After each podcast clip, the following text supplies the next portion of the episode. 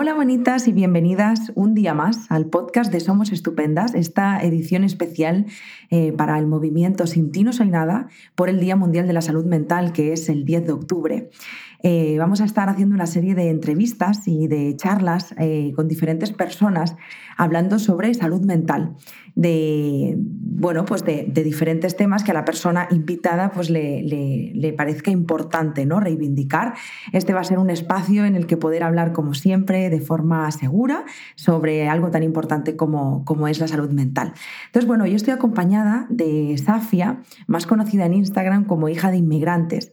Ella es comunicadora y activista y ha venido a que charlemos un ratito sobre el síndrome de la impostora en mujeres migrantes o racializadas. Eh, y cómo esto pues al final se, puede ir acentuando con otras cosas. En definitiva vamos a hablar sobre salud mental, pero antes me gustaría presentarosla para la que, las personas que no la conozcáis. Hola Safia, ¿cómo estás? Hola, buenos días, ¿qué tal? Un placer. Un placer de que estés aquí, ya te lo decía antes, eh, fuera de micro, pero vuelvo a decírtelo. Gracias de corazón por tu iniciativa y por quererle darle voz a la salud mental, por estar aquí. Gracias a vosotros por vuestro trabajo también. Pues vamos a empezar desde el principio, ¿no, Safia? Eh, no sé si quieres eh, presentarte, decir algo sobre ti, algo que te parezca importante decir. Bueno, eh, ya lo has dicho todo. soy comunicadora, activista antirracista en redes sociales. he lanzado diferentes campañas contra el racismo institucional y bueno, escribo mucho, escribo sobre traumas eh, que hemos vivido en la infancia, eh, las eh, personas hijas de inmigrantes, inmigrantes. Y bueno, y aquí estamos, ¿no? Escribiendo para sanar y, para sanarnos todas.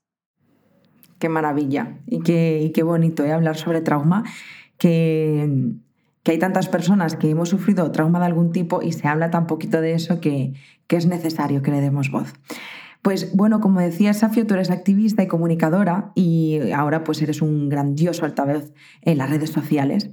Y yo me pregunto cómo vives este proceso, ¿no? ¿Cómo te está acercando a otras personas y, cómo vives tú las redes sociales? Si crees que esto ayuda o perjudica en, la salud mental. Bueno, yo creo que hay que saber tomárselo eh, con calma, ¿no? Antes fuera de micros también hablábamos de eh, bueno, me comentabas lo de, bueno, siempre y cuando em, lo hagas eh, con conciencia y, sepas que tú no vas a solucionar el mundo entero, ¿no? Que quizá al principio eh, puede pasar un poco esto, ¿no? Que te sientes responsable de todas las injusticias del mundo y que al denominarte activista, las personas te escriben por miles de cosas que pasan, ¿no? Entonces, de alguna manera piensas que la responsabilidad es tuya pero bueno, con el tiempo em, sabemos que nuestro paso por las redes sociales es un granito de arena que va acumulando eh, otros granitos de, arena, ¿no? A medida que vamos concienciando, que vamos creando campañas importantes. Y, bien, creo que, bueno, pues a veces eh, puede gastar mucha energía porque depositamos también toda nuestra energía y a veces cuando lo hacemos eh, desde la emoción, porque hemos vivido esto, ¿no? no es simple algo que no va con nosotras, sino que eh, va acompañada, eh, un sentimiento, una emoción, un recuerdo, un trauma, y, puede ser complicado, ¿no? Entonces, bueno, hay que saber separarlo, hay que saber que la responsabilidad no es toda nuestra y, saber cómo también afrontar los mensajes que, que vamos recibiendo cada día, que no son pocos. De hecho, eh, esto me recuerda, Safia, a, cómo a ti, a ti, te afecta mostrarte vulnerable porque al final tratas temas sensibles. Y, y desde esa vulnerabilidad, lo bonito es que encuentras personas que se sienten súper agradecidas de que compartas desde ahí, pero ya sabemos, de hecho antes hablábamos ¿no? de, cuando hicimos el movimiento Adopta un Hater, del hate que hay en Internet y de que cuando tocas temas, tocas temas sensibles, pues al final el hater, o sea, los hates eh, están ahí. Entonces yo me pregunto, ¿esto cómo lo vives? ¿Se presenta mucho, mucho el hate para ti? Yo era una roca, ¿vale? Yo era una piedra y me había construido mi, escudo y nadie entraba. Eh, a... o sea, nadie sabía lo que yo sentía, ni lo que yo pasaba, ni lo que yo había pasado. Es decir, hay cosas que yo he explicado en redes sociales que nadie de mi familia sabía, ¿no? Y, y muchas más.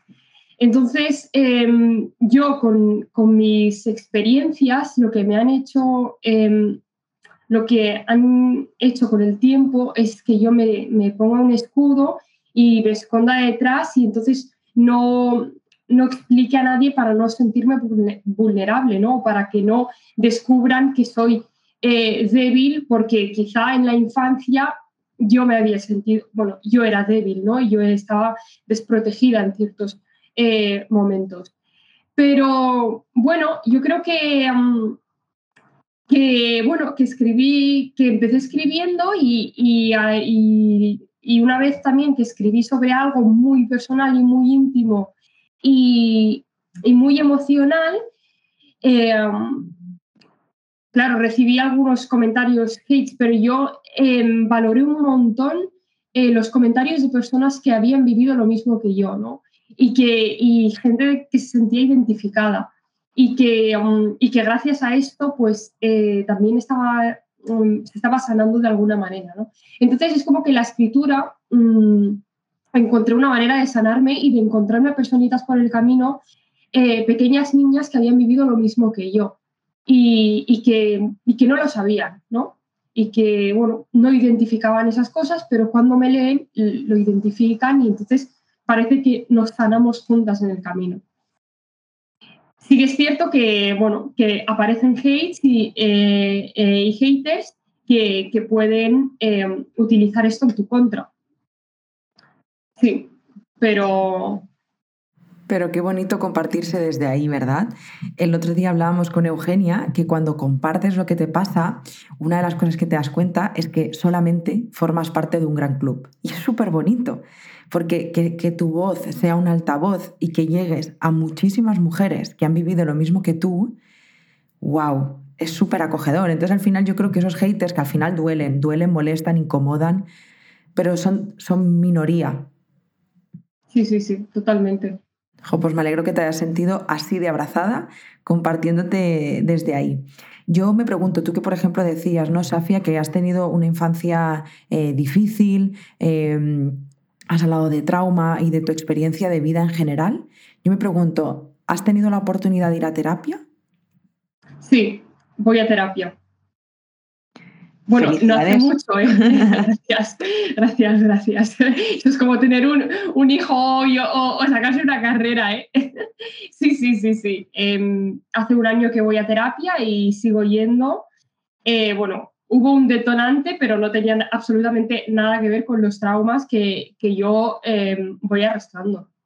No sé si te apetecería compartir con nosotras qué te llevó a tomar esa decisión. O sea, ¿cómo, cómo llegas un día, Safia, y dices, oye, mira, yo necesito pedir ayuda, ya no puedo más. O, o sí puedo, pero yo creo que tengo que hacerlo. ¿Cómo se plantea ese día y cómo lo viviste?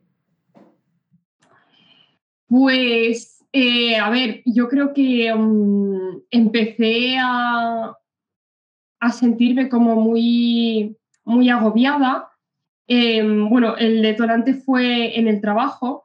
Entonces, em, bueno, yo soy activista y bueno, veía cosas que no, que no estaba de acuerdo y que bueno, me parecían muy, muy heavy lo que estaba ocurriendo.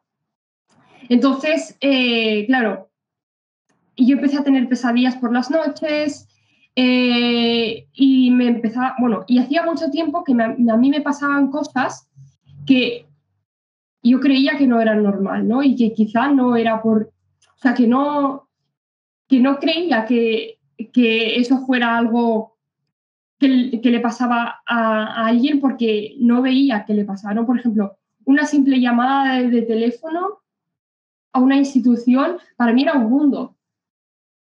Y todavía sigue siendo así como medio mundo, pero eh, era un mundo coger una llamada y llamar a hacer un trámite, por ejemplo, para mí, ¿eh? para otras personas, o sea, cuando lo hago para otras personas es diferente.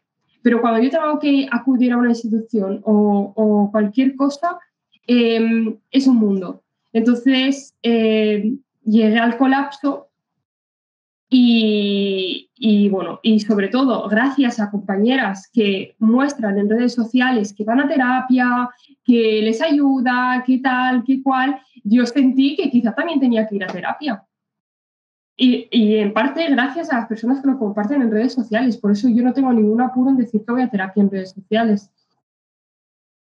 Sí, sí. Josafia, felicidades. Felicidades por tu valentía de ese paso que has dado recientemente. Sí, sí. Que Espero que lo den todas las personas que le necesitan. Total. Sí, sí, además creo de verdad que justamente decirlo con esa naturalidad es lo que empuja a las personas a hacerlo. Y, que bueno, ahora estás iniciando como ese proceso que sé que es durísimo, porque ir a terapia es tela marinera, es poner sobre la mesa eh, o abrir un pozo que estaba ahí olvidado, oscuro, ¿no? Pero es que es importante que lo abramos, que lo saneemos, que lo limpiemos para poderlo llenar de cosas más bonitas. Y bueno, yo sé que ahora mismo estás en ese proceso por lo que nos has compartido y quiero darte mi más sincera enhorabuena porque sé que es un paso muy difícil. Así que felicidades. Bueno, y dejando la terapia, Safía, tú hablas de cómo la condición ¿no? de ser migrante al final os persigue a ti y a otras eh, personas, mujeres, y yo me pregunto cuál es la emoción que más se desata ¿no? en este tipo de, situaciones. El hecho de que la condición de migrante sea como tu carta de presentación en todo lo que hagas en la vida. ¿Cómo te hace sentir esto? Bueno, impotencia, eh, sentimiento de rechazo constantemente eh, y, bueno, sentimiento de, de no pertenecer, de no pertenecer a un sitio que quizá ya hablo de hijas de migrantes, ¿eh? de, de, no pertenecer eh, a un sitio que, que, es nuestro también. Sí, sí. Es bastante complicado. Es que no, no, me puedo ni imaginar lo que, lo que debe ser. Y, me gustaría preguntarte si has podido descubrir o sabes o intuyes cómo esto puede afectar a, a vuestra o tu salud mental. Eh, me estoy formando en ello y, yo por lo que voy, bueno, por mi experiencia también, eh, um, claro, a mí, bueno, es que nos, nos afectan todo, nos afectan todo desde que nacemos. Eh, en el colegio, ya por racializadas, por tener nombres que no son comunes, empiezan las burlas, empieza ya el sentimiento de rechazo, de, de, no pertenecer ¿no? A, personas que son tus iguales, ¿no? que son tus, tus compañeros y tus compañeras de clase. Y, y, sobre todo a las hijas de inmigrantes em, adquirir responsabilidades que no les pertenecen. ¿no? Y, todo esto, y todo lo que conlleva de, después de adulta. ¿no? O sea, em, de pequeñas asumimos responsabilidades y nos hacemos mayores mucho antes de que nos, de que nos toque. Eh, es decir, muchas, muchas veces nos hacemos responsables de nuestros padres, de, porque claro, eh, es un idioma que no conocen, eh, la falta de, acompañamiento de las instituciones, el rechazo, ¿no? Entonces tenemos que estar nosotras ahí de guardia, rellenando todos los formularios que quizá no tenemos ni idea de lo, de lo que pone ni de lo que significa un cónyuge, por ejemplo, eh, a, los ocho años, pues, em, pues ya tienes esa responsabilidad de si, lo hago mal, les va a afectar a mis padres, ¿no? Y a mí, ¿quién me ayuda? Eh, um, y creo que, bueno, pues eso, que eso lo, vamos arrastrando y en la edad adulta se convierte en, pues en paralización, en bloqueo, síndrome de la impostora, em, arrastre de, traumas. Y bueno, y, en la edad adulta, aunque sepas, eh, hables perfectamente el idioma, por ser racializada te sigues eh, encontrando con rechazo en instituciones, eh, si tienes NIE, el, bueno, el, el, el sentimiento de no, de no, pertenecer y eso te conecta con los traumas de, la infancia. Entonces, claro, es como eh, un círculo vicioso y de ahí no sales, bloqueo, paralización y, no podemos avanzar, hacer nada. Wow.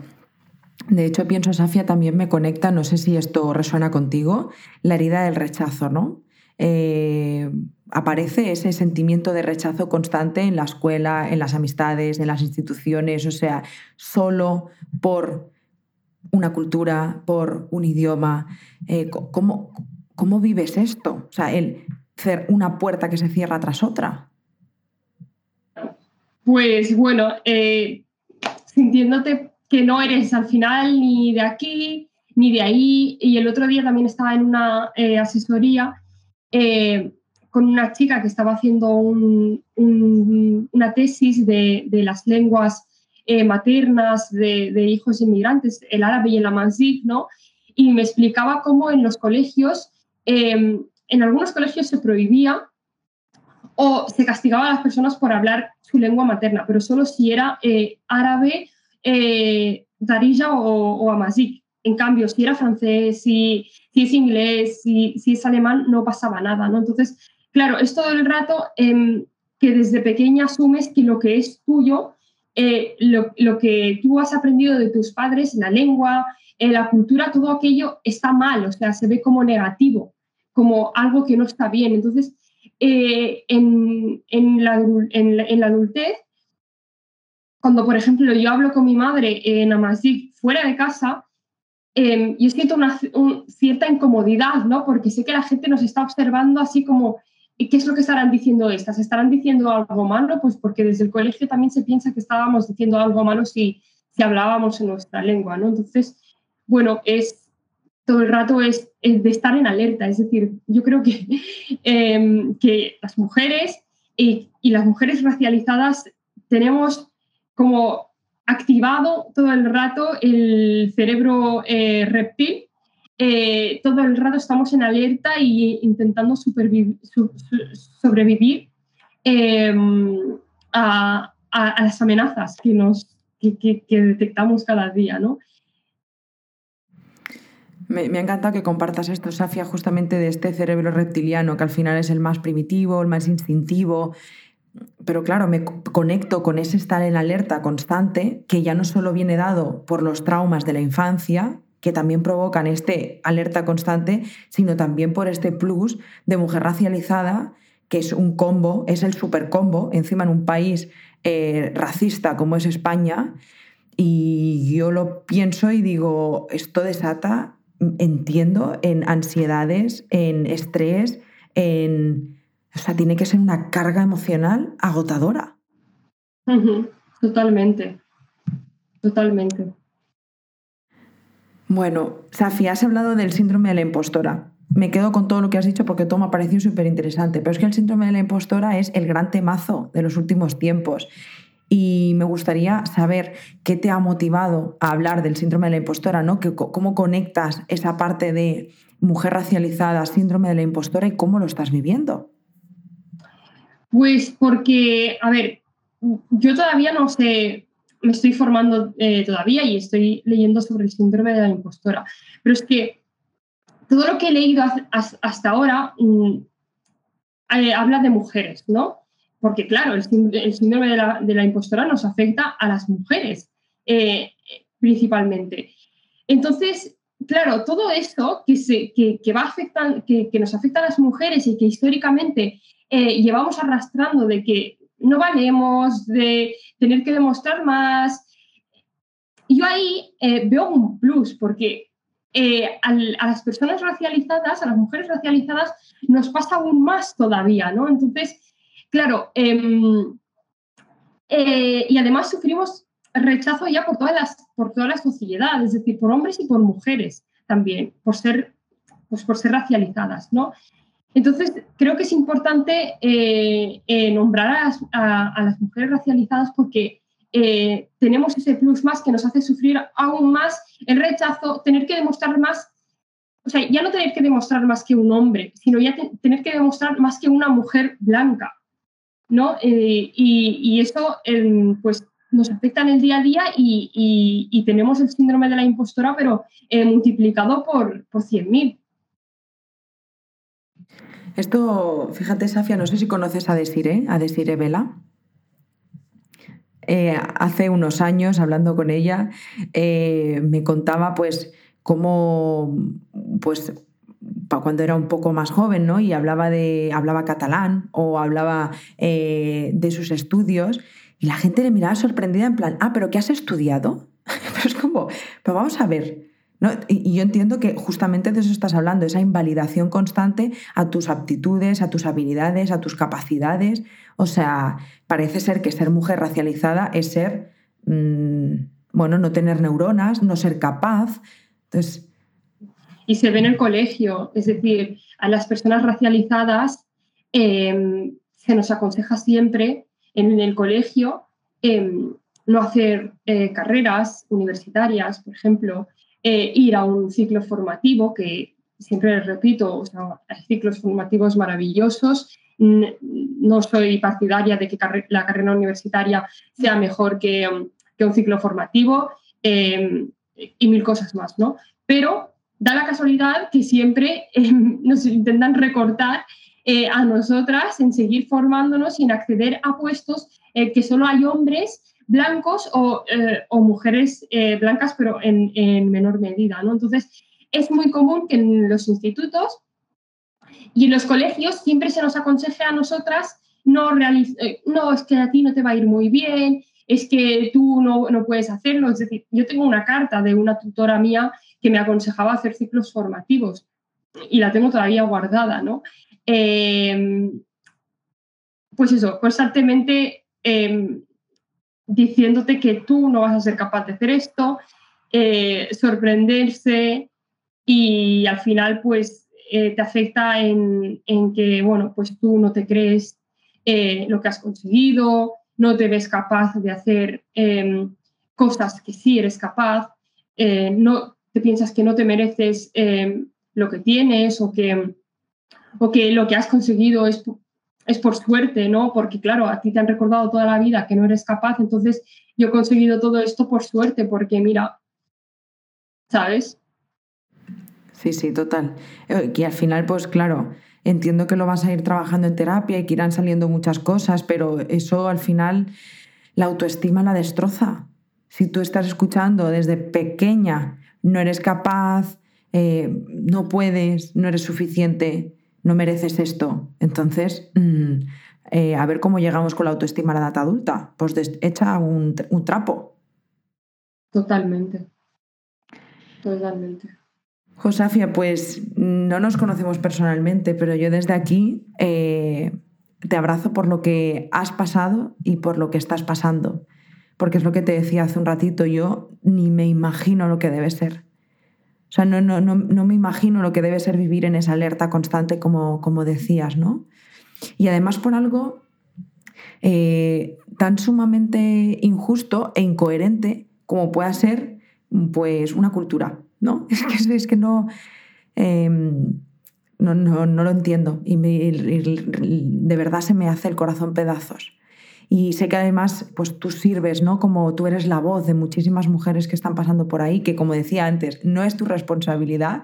Yo súper agradecida de que lo hagas hasta donde puedas, pero que al final es súper bonito, ¿no? Lo que haces por, por ti y por todas las mujeres que, pues que están pasando por la misma situación que tú. Totalmente, y vosotras también, vuestro trabajo, que no es poco, estoy segura de que ayuda a muchísimas personas. Jo, pues Afia, gracias. Eh, yo quiero darte las gracias por este ratito, por haberte abierto desde esa vulnerabilidad y por haber compartido con nosotras tantas cosas. Espero de corazón que este podcast llegue a muchas personas que puedan escucharlo y que puedan, bueno, pues eh, hacerle clic de alguna forma. Yo creo que pueden escuchar personas que les pueda ayudar y personas que les puede servir para revisar sus conductas, porque al final creo que yo no me voy a excusar. Quiero decir, yo no soy perfecta, soy humana, eh, vengo con las creencias que vengo en un país como este y he hecho, hecho y hago un trabajo muy grande para deconstruirme y reconstruirme en cuanto a aspectos racistas, por ejemplo, y hacer eh, de este mundo un mundo mejor. Y creo que, que lo que has compartido puede invitar a la reflexión a muchas personas que pueden tener conductas dañinas hacia eh, otras personas y que nos puede ayudar a seguir mejorando. ¿Sabes? Que yo creo que siempre ese es el camino. Totalmente, es que no se tiene que tomar eh, como un insulto ni, ni, nadie se tiene que sentir culpable porque es algo que se ha aprendido desde, desde la cuna, ¿no? Es una sociedad racista que al final tú, ¿no? Y lo mismo una sociedad machista y tú vas aprendiendo desde pequeña cosas que no están bien. Entonces, lo importante es pararse em, y decir, hostia, vale, esto no es personal, esto es algo que yo he ido aprendiendo Em, y, vamos a corregirlo de alguna manera. Y ya está. Y bueno, quería daros las gracias a vosotras por, por, bueno, por invitarme y, y, crear este espacio maravilloso. Pues muchas gracias, Safia, gracias a ti. Vamos a estar aquí dándonos las gracias, súper agradecidas las dos, eh, pero sí quiero pues, la, tener la oportunidad de darle las gracias también a las personas que nos están viendo y escuchando. Gracias una semana más, un día más, eh, especialmente estas dos semanitas que vamos a tener muchísimos podcasts extras que yo sé que os encantan y que os unáis de alguna forma a este movimiento ¿no? de, de Sin ti no soy nada, refiriéndonos a la salud mental, hablando de salud mental esta semana más que nunca, porque el día 10 es el Día Mundial de la Salud Mental y es importante que hablemos de ello. Bueno, ahora y siempre, y ya sabéis que siempre es importante. Pero bueno, gracias por escucharnos, nos escuchamos prontito en el siguiente podcast que viene una invitada maravillosa. Y nada más, Safia, muchas gracias. Espero que tengas un día estupendo.